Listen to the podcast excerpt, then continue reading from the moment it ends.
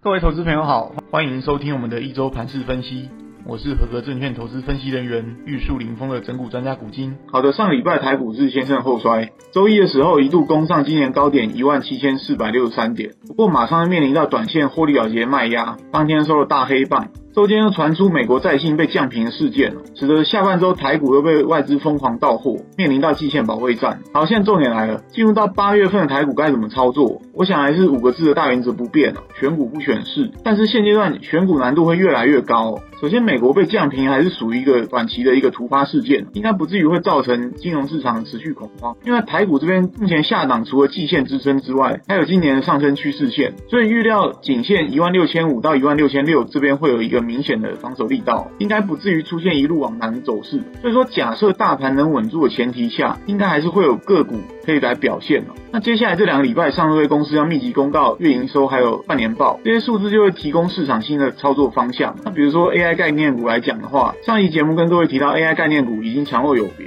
未来要经过筛选来挑好股，不能再囫囵吞枣。特别是目前市场资金在这波大跌中反而逆势加码，融资筹码仍然是处于一个非常凌乱的状态。因为我们观察到上礼拜五的反弹当中，一些比较有基本面数字的 AI 股涨势也是领先的，比如说散热族群的建准、奇鋐、机壳的银邦。那至于财报数字比较差的那些 AI 股，近期可能就要小心财报照妖镜的效应出现了，提醒大家特别留意，控制持股成数，现阶段并不好赚哦。再来是焦点新闻，直到上周二美股道琼还在创高，结果信评机构惠誉调降了美国的三 A 债信平等，引发金融市场恐慌了。美国十年期公债殖率又飙到四个 percent 以上。不过这次反应最激烈，反而是白宫官员还有华尔街大佬，财政部长叶伦还有摩根大通的 CEO 都认为惠誉的这个降评荒谬，而且没有必要。如果说把这次事件跟二零一一年美国被标普降评来比较，目前市场普遍认为当时全球仍然笼罩在欧债风暴的阴影之下，但这次全球经济起码还顶得住，所以预料只是短期影响。那像巴菲特也表示会持续加码美债，不受任何影响，所以后续是在观察美债殖利率这个部分是不是能够再度回落到四个 percent 以下。最后跟各位报告强势族群，上周强势族群包含横空出世的这个超导体概念股，但坦白说台股这些股票实在跟超导体八竿子打不着，就是纯粹投机气氛的一个带动。不过这也凸显台股目前的一个问题，就是缺乏主流，所以只有炒作这些投机股。